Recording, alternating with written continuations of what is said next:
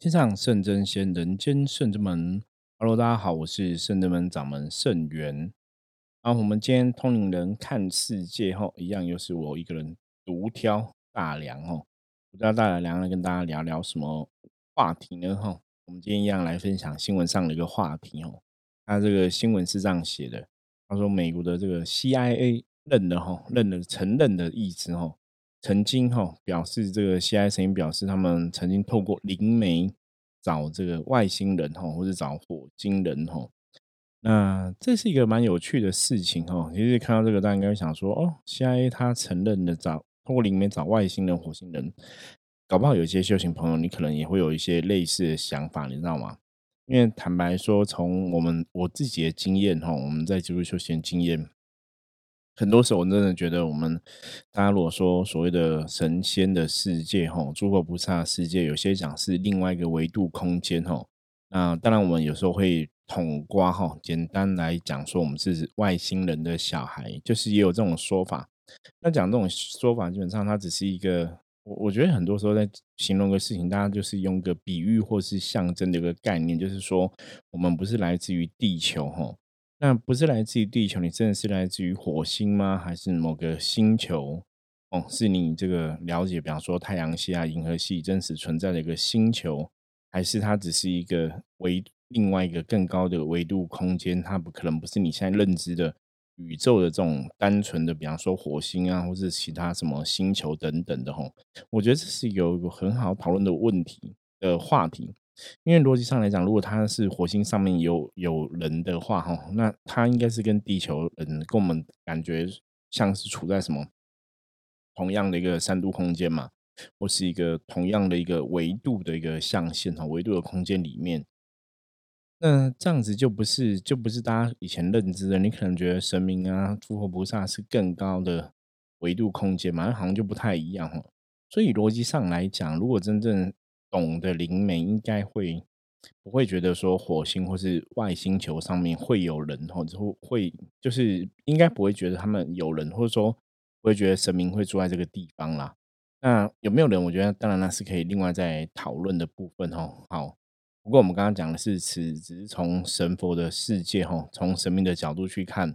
所以理论上神明不会是火星人。大家听懂吗？因为他一样跟我们地球处处在同样一个维度的空间嘛，所以神明不可能会是火星人哦。那如果说我们是外星人的小孩，那这样子你要怎么去判断这个外星？那可能是真的处在一种更高维度的星球等等的哈。这个议题我觉得很有趣，大家有机会可以慢慢去了解哈。因为这个东西我们有太多东西无法证实了，所以我们就不特别讨讨论。不过我们今天还是可以来看一下这个新闻，很有趣的部分，我们来讨论一下到底。呃，灵媒或者我们讲通灵人是怎么看这样的事情哈？因为我们大家知道说，宇宙基本上是非常奥妙的哈。早期在嗯，大家还没有真的哦跳跳出这个呃大气层之外去看地球哦，你不晓得地球是整个是圆的吗？最早期以前古时候人的讲法哈，我我记得中古世纪大家的看法，以前我们读书可能学到，他觉得就是啊，地球好像是平的。你知道吗？就海洋的之外，就是一个极限哦，就是一个边界边境这样子。但是到后来的几百年哦，有飞机哦这种物品产生，然后大家真的到外太空了，才发现说地球其实是一个很大的圆形哦。不然我觉得大家就相信说地球是圆的，那你这样可能比方说从一个点哦这样绕一整圈，其实是可以回到同一个地方哦。这个东西对以前的人来讲，因为那个距离太过遥远了哈，所以大概以前的人，你如果技术说航海技术没有到那个程度，你也不会做这样实验嘛。那也是到后来我们的科技发达，然后交通工具啊，后轮船的工业时代，轮船变更好，然后有飞机的产生，大家才会去更认知到说哈，地球是圆的这个概念。那当然。到了太空之后，发现地球是圆的时候，大家就会去讨论嘛，哈，地地球外是不是会有其他的生物？我记得这个是应该大多数的朋友啦，我觉得包括我自己，我们从小到大应该都有类似的这个讨论，或是类似的看法，就是说地球之外到底有没有外星人？吼会不会有外星人的存在？那我们来看那个美国中央情报局吼，CIA，他近日坦诚，他说他们曾经。斥资吼两千万美元吼，就大概等于台币大概是五点五亿，进行这个星际之门的计划哈。那这个计划在讲什么？这个计划是在讲说，他们透过灵媒啊，探索哈西元前一百万年的火星哈。我觉得这很酷诶，就是透过灵媒，他还要探索西元前一百万年，变变说灵媒他要超超越这个。不不只是只是超越一个空间的距离，你知道吗？他要超越这个时间哈，要探索西元前一百万年的火星哈。其实我看到这个东西，我觉得这蛮厉害的哈。我们带我们来讨论什么，觉得蛮厉害。他说，嗯，灵媒要探索西元前一百万年的火星，并且试图寻找外星人的存在。那有些灵媒就声称说，有看见到非常高瘦的巨人。还有像是避难所啊，或是金字塔的一个地方。那根据英国《太阳报》报道，他说，美国一开始会进行这个计划哈，因为就是因为早期哦，冷战时期哦，美国跟苏联其实大家都在竞赛嘛哈，比方说飞航工具的竞赛，对外星球探险的一个竞赛哈，所以他们。在这个美国跟苏联那时候在竞赛，说美国才会想要花两千万美元去做这个计划，吼，想要领先苏联去了解吼外星的一些状况。啊，听说一开始是现在这个马里兰州哈成立了秘密的军队，吼。那早期当然我们也看过很多这种电影啊，他们那时候可能也有会想要去研究超能力的人，吼，有跟超能力的人做一些研究。那。根据了解哦，CIA 是从一九八四年五月二十二号哦开始进行这个火星探索的实验哦，也找来一名灵媒哦，啊，描述西元前一百万年的火星的样子，并寻找外星人。那这个灵媒就讲说，他在火星上看见了巨大金字塔、方尖碑啊，还有道路的系统啊，然后好像还看到一些避难所啊。啊，他说这些避难所虽然有很多不同的房间，可是几乎没有家具或东西哦，比较像是好像只是一个单纯用来睡觉的地方哦，或者说好像一个生物冬眠的地方。所以那个通灵人就猜测哈，他说火星可能正经历一场严峻的风暴哈，所以大家居民必须要躲在避难所里面冬眠。那在通灵人他描述了这个外星人的外貌之后，他说他们是长很高很高，然后非常的瘦。然后他说他们是古人，他们正在死去哈，他们的时代已经过去了。那后来哈有这个参与过这个任务的哈，呃，退伍的陆军的哦，这个军人哈，他有参与过这个任务，在一九七八年到一九八四年间，参与多达四百五十项任务，退伍陆军哦，一个麦克莫尼格勒，他认为里面能力不准哦，而且他讲那个东西，我觉得还蛮有趣，他说。百分之九八被找来的灵媒都是疯子哦，其实这是一般人的看法啦，因为的确我觉得会有会有这个状况。然后在 CIA C I A 的官方的网站的问答中，他们其实有承认，就是当初的确对这个所谓的精神力量有个研究计划哈，在一九四八年就曾经出现在官方的文件上，那到一九七二年才正式立案。那可是这个计划它是在一九七七年就结束，然后转移给国防部的情报局。所以，当这个一九九零年代哈中期，他们把这个计划又还给 CIA，可是 CIA 认为哈这个远距的观察能力哈太不可靠，而且你无法重复验证，不能用情报来收集这个任务哈，所以决定不恢复该计划。简单来讲，就是美国的确做过这个精神力量的研究，然后他们也做这种通灵人、星际之门的研究，只是说研究成果大家很难去。找到一个哦，你你要你要去证实的一个状况，所以计划当中最后就不了了之。哦，我觉得这个新闻比较有趣的一点哦，就是可能很多真的你知道吗？很多做这种科学研究人，其实他们对灵界啊、对修行啊、对通灵的能力这一种，他们真的一点都不知道，那完全是没有任何基础的，所以你很容易就被别人骗。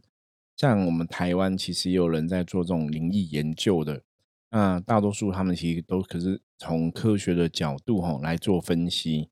嗯，我之前没有特别接触过，我大概有有接触过这种灵异研究的人，有看过他们的网站啊，有听他们的一些说法。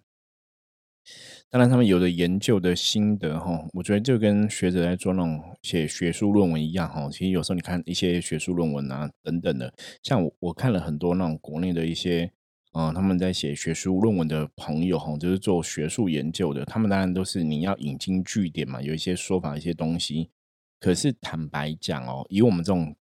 真的是稳扎稳打哈，实实在在存在的。哦，有通灵能力的老师，或是有感应能力的老师的角度来讲，其实你也觉得他们的研究都不是非常的清楚描述到我们真实的状况，因为他们研究，比方说他可能就就针对一个通灵人，他可能去问你的感应到画面，那通灵人可能就讲了他感应到画面，那他们会可能问了三个通灵人，问了五个通灵人，然后就从他们讲的东西，他们去推敲跟分析。可是他们其实是就是照单全收，你知道吗？你你都没有先去质疑说这个通灵人画面是对的或错的，或这个通灵人他讲说他是跟菩萨感应，那你有没有办法判断他到底是真的是跟感应到菩萨，还是感应到祖先，还是感应到阿飘？其实学术研究的没办法判断，因为他们不懂嘛。因为你如果问我们的话，我们其实祖先的能量、神的能量、阿飘能量，或是他们的德性，很多东西你在看的能量过程中，你一定还是可以。特别清楚去知道，所以像这种你看科学家或是军人，他们找通灵者来做研究，很多时候我觉得你要真的去接触到我们接触的世界，或甚至你真的要去理解什么是能量，甚至你真的可能有练过气功啊，你了解气是怎么一回事，了解能量回事，甚至你对灵性是有所感受的，你再去做研究。可能会比较实际，所以换句话说，我我我会觉得科学人士做这种灵异的研究是不合乎逻辑的，你知道吗？因为你基本上你都没办法去印证那个能量的状况，你只能听别人讲。可是我会比较觉得，如果你今天是一个修行的人，你才去做研究，或者说你真的在修行上面用了很多的功夫，下了很多功夫，你做研究应该会更精准，因为你太了解能量是什么状况。哦，我觉得那个是有隔行如隔山呐。讲隔行如隔山，术业有专攻，所以我都觉得那种灵异研究的事情相关的，应该是你真的要懂。所以好，那我们回来看这个新闻。这个新闻讲说，为什么我会特别这样讲？哦，因为他第一个讲说，他必须要去感应到西元前一百万年火星的状况。坦白讲，如果你是真的了解通灵的部分的话，我通常对这第一题我就会先质疑了，你知道吗？因为以实际上我们的角度来讲，你看，像我们现在很多老师有时候要看前世今生，你大概可以查到啊上千年吧，然后千年前、两千年前，我觉得那个已经很厉害了。通常我们看的大都是几百年的状况哈。就我我讲实物的，你可以去问很多很多通灵老师。当然，我们刚刚讲嘛，大家做研究都是在做归纳嘛。那你去问很多通灵老师，也许大家看到百年、千年已经。很厉害了，看到万年哦，其实就我的经验里面来讲是比较少，的确是比较少。那你说没有这种能力？我目前没有特别遇过，或者特别做过这种研究。可是以实物上来讲，你说它可以感应到万年前的事情，坦白讲，我觉得真的不是那么容易，更何况是一百万年前。那会有个最大的问题哦，我觉得有个最大问题，像一般我们如果在感感知前世今生这个状况的话。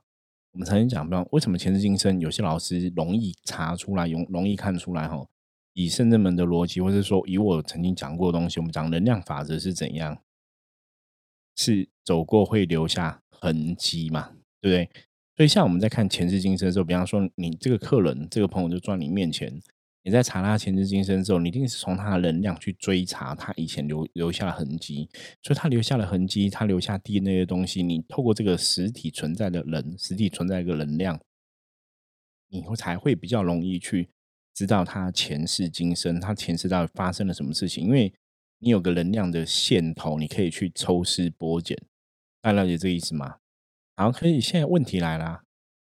你你你现在连火星人都是虚的，你连很多东西都是虚的，所以你要完全百分之一百万凭空去生出来这个东西，那个东西其实风险太高了，因为你有一个能量的轨迹，有一个痕迹走过留下痕迹，你去查会比较容易查到。所以如果以他要做这种百万年前火星研究，他应该要怎么做？你知道吗？我觉得最基本的，好歹你拿一个火星的石头给他感应嘛，好歹你拿一个火星的的一个东西嘛。因为那个东西在火星上存在的人，他也许可以透过那个东西去感应。那因为新闻没有写到它是不是有这样的东西，因为如果你有这样的东西，这个东西可能在那边存留很久，你就可以用它来追。我觉得这个逻辑上还比较通，大家应该懂我的意思吧？所以如果你要去看一百万年前的火星人，那你好歹要知道现在火星人嘛，你可以从现在的火星人去追溯百万嘛。可是为什么百年前很难查？我们曾经讲过，能量法则是成长跟消退。哈，像我们中国，像我们台湾啊，很多地方有什么神木，有没有神树、神木？你看那种最最神木，可能有的都是几千年，或是一两万年，就好像很厉害了，你知道吗？所以那个是能量的轨迹，它可以留下来，你可以去追查得到。哦，那是确实存在的。可是如果你没有办法，说你这个生物，或是你你这个动物，或是你这个植物。它没有办法经过那么久时间，然后，就像我刚刚讲，一一两万年的神木，到最后它还是会死掉嘛？哦，那个树木也不会再长，会枯掉。所以表示能量是成长跟毁灭。我们我们一直在讲能量法则都这样，能量是成长跟毁灭。所以像人人，不管你多长寿，你看以前像可能彭祖那种长寿到非常长寿，就是呃历史上面来讲，很多人长寿，可是两活两百岁、三三百岁、五百岁。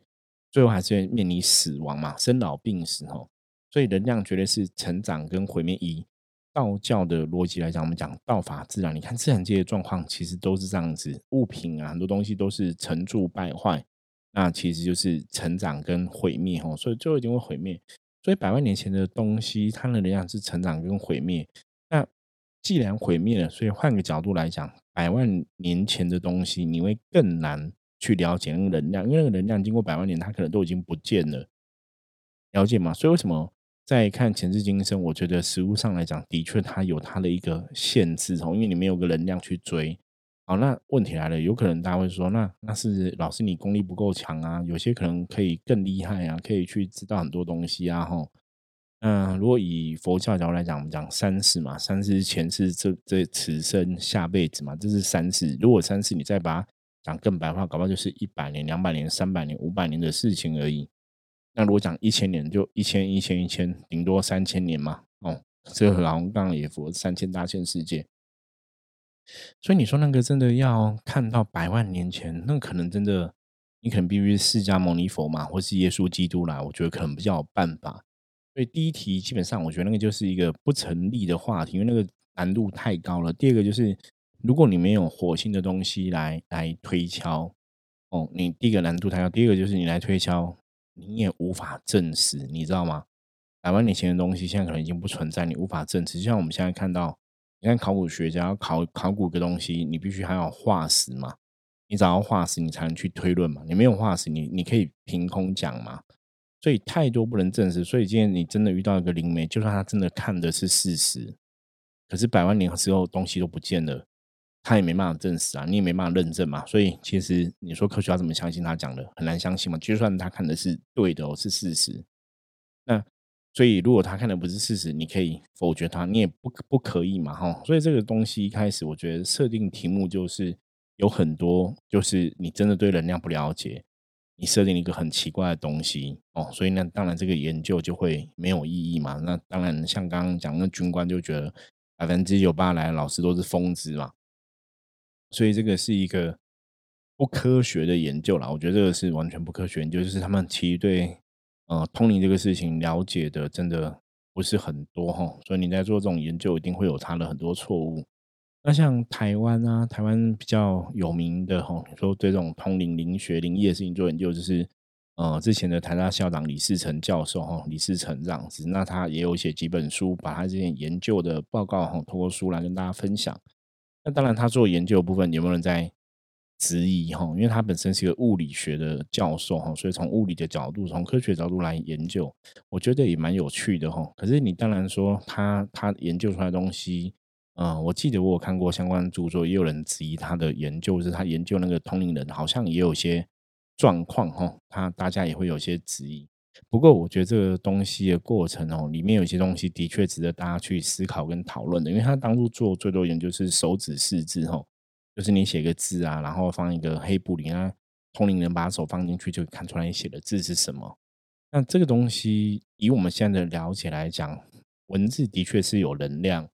所以他手在手指四指，其实他是在感受感受那个能量，所以这个逻辑我觉得是通的。如果我我我刚刚讲过嘛，因为我们的确真的对能量是比较敏感的，我们对能量有感觉，所以你才会去判断说，那他讲这个东西是对是错，有没有可能？哦，我我觉得这个就是专业哈，就是你对这个能量了解，你就懂说这个东西应该是对，这个东西应该是错，这个东西应该是正确，这个东西可能是错误的哈。这个东西你还知道。真的对修行有很多接触才能去判断，那会有一个比较大的问题。通常这种通灵研究有时候比较大一个问题，我举个简单例子给大家听哈。比方说，好，我们今天，呃，你可能跑那个奥运纪录哈，世界纪录，比方说跑一百公尺好了，一百公尺，搞不好你你跑一个世界纪录是六秒钟，六秒钟跑了一百公尺，对不对？那下一次这个人要跟你证实说，如果你你上次没有拍照，没有录影下来，他跟你。跟你证说，哎，其实世界纪录六哦，一百公里跑六秒钟是我跑出来的。你知道他可能没完全没办法证实哦。你知道为什么吗？因为他搞不好一辈子只有那么一次才跑六秒钟，其他可能都跑七秒、八八秒。可是他没办法被你反复验证啊。所以这就是我们在讲人类的能量其实很有趣。就当你能量状况是好的时候，你可能会有一次能量会在一个极高峰的状况，可能在那时候创下创造一个奥运的记录。创造个世界的记录，可是你下次没有办法超越自己的话，那你那个记录是真的还是假的？大家听懂我要讲的意思吗？哈，我要讲的意思是说，这其实就在通灵的世界里面，其实以我自己现在了解，我们刚刚前面讲嘛，第一个是能量会留下痕迹嘛，你有痕迹才会比较好去感受能量，去推敲状况嘛。那第二个来讲是凭空出来的东西，这个世界上凭空出来的东西真的会比较难。所以这个东西，比方说他可能在这个当事者身上种下一些因了。比方哈，我举个例，比方说有些人都会呃跟一些呃朋友相处，那这些朋友可能都会吸毒啊什么什么的。那你会看到这个痕迹，通灵人会感受到这种能量，所以就会去推敲说，这个人你要小心，你之后可能会有有吸毒的官司，因为那个还是有个能量的轨迹可以去推敲，可是他不会平白无故没有任何痕迹，他就可以感应到这个东西。你要感应到一个人的事情，一定有个东西连连看，你知道吗？这是我我们现在是比较科学、比较客观讲。他如果没有东西可以连连看，他没有能量连接的话，其实通常不太容易。哦，那当然你说有没有这么厉害的老师？我相信是有的。可是大多数老师还是一样，你一定要有这个人真实的人存在，真实的状况存在，他才有办法从你的能量去连接很多东西。所以今天都完。什么都没有，然后他就可以平白无故说出一个东西来。我跟你讲，太逻辑上来讲，真的太难了，太难了。你要去问个事情，你好像也要姓名、住址、几岁、照片什么的，或是说你去问这个事情，问这个人，你这个人你有见过这个人，那个都还是有能量可以连接哦，你懂吗？如果你没有任何能量能连接，他真的问不出来。我举例，比方说，我现在想问美国哦，德州哦，呃，住在哪一个村的？哪一个人的能量？可是如果我真的都没有看过那个人哦，我都没有看那个人，我也不晓得那边有没有人，我就随便瞎做一个地址。你知道我这样问的结果啊，基本上错误的几率会蛮高的。可是还是有的还会查出来，因为我讲个具体的地址，你知道吗？他还是可以透过地址去截取那个地址上面人的能量。对，所以这样子你还是有痕迹嘛？好，那我我我可不可以讲说，好，我想知道美国某人的能量。好，就这样讲。我连某人是谁我都不知道，我我我直接去问一个通灵人，我说既然你是通灵，应该是会知道我想要问谁，可是我可能都不认识任何人，他其实是找不到那个资讯，你知道吗？就所以为什么通灵占卜很多时候你要去界定问题？大家听懂我意思吗？我我我今天不能去问一个通灵人说好，那我想知道火星上有没有人，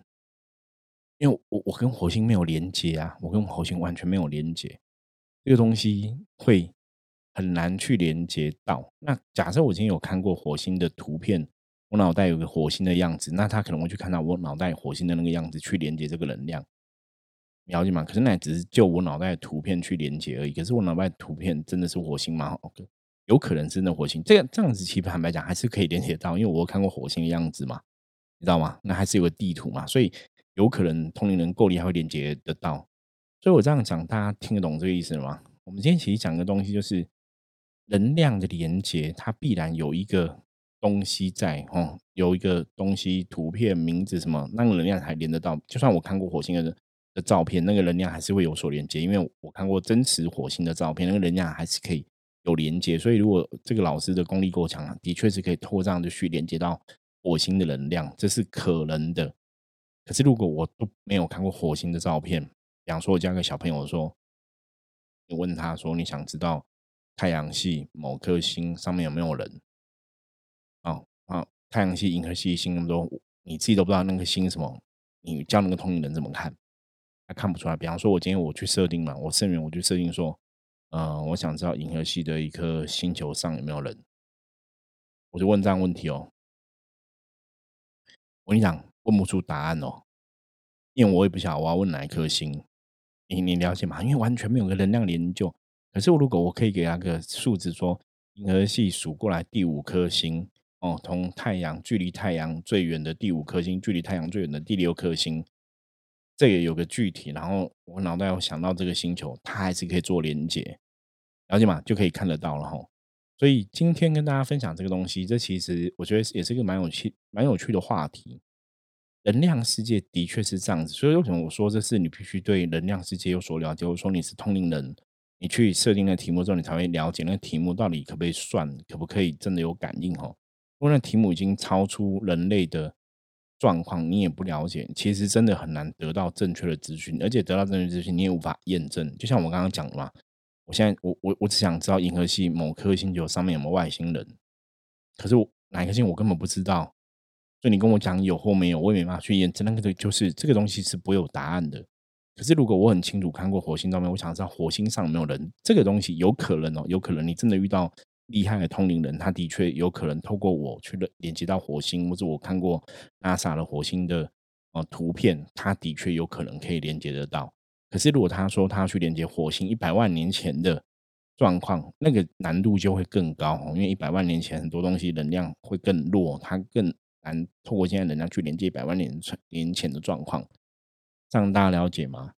所以，我们每次其实都在分享这种能量东西，就是希望大家把能量看得更清楚，是你有这个智慧去判断。所以，当你看到很多的修行团体、很多老师在讲能量这个东西的时候，你就会去判断说，这个有可能，这个可能是骗人的，这个可能是假的。为什么你会知道？因为你对能量了解更透彻。就像我们曾经讲过嘛，如果你了解神明的德性，人家在装神弄鬼的时候，你就可以判断得出来，他到底是真的神还是假的神。比方说，你很了解济公师傅的德性，很了解三太子的德性。他们在讲一些东西，你很了解玄天上帝的德性，你就有办法去判断说这个是真的神还是假的神。